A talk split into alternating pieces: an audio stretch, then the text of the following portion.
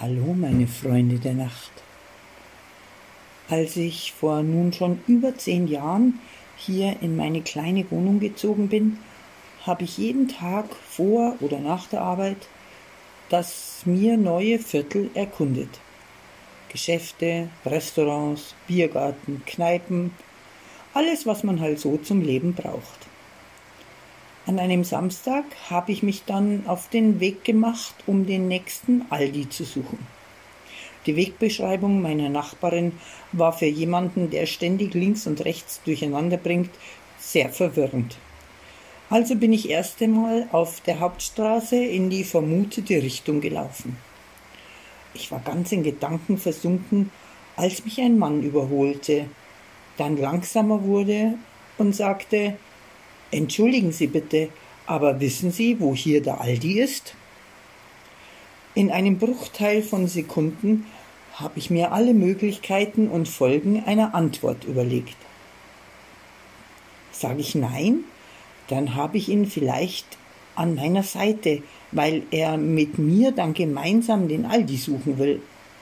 Sag ich ja, wäre das eine 50-prozentige Lüge, weil ich weiß ja zumindest die grobe Richtung.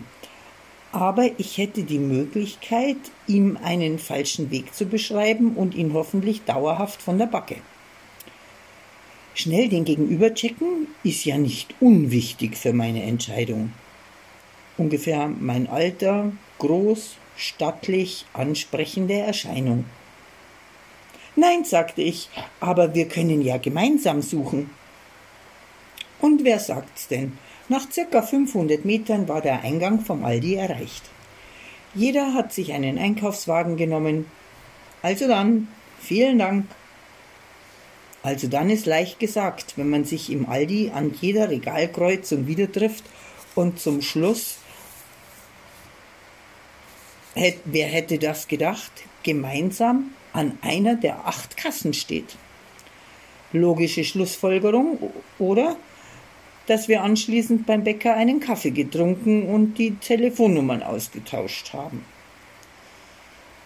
Ein gelungener Vormittag. Am Nachmittag bekam ich dann eine SMS. Das war wohl die charmanteste Begegnung, seit es Feinkost Albrecht gibt.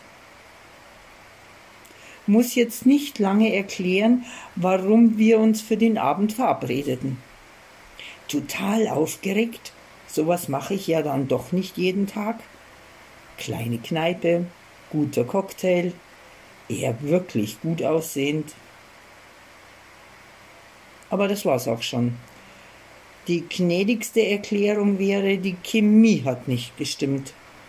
Und trotzdem war er enttäuscht, dass der Abend an der Bushaltestelle endete oder hätte es da noch andere Optionen gegeben? Also, was soll ich euch sagen? Nie wieder was voneinander gehört. Zehn Jahre später.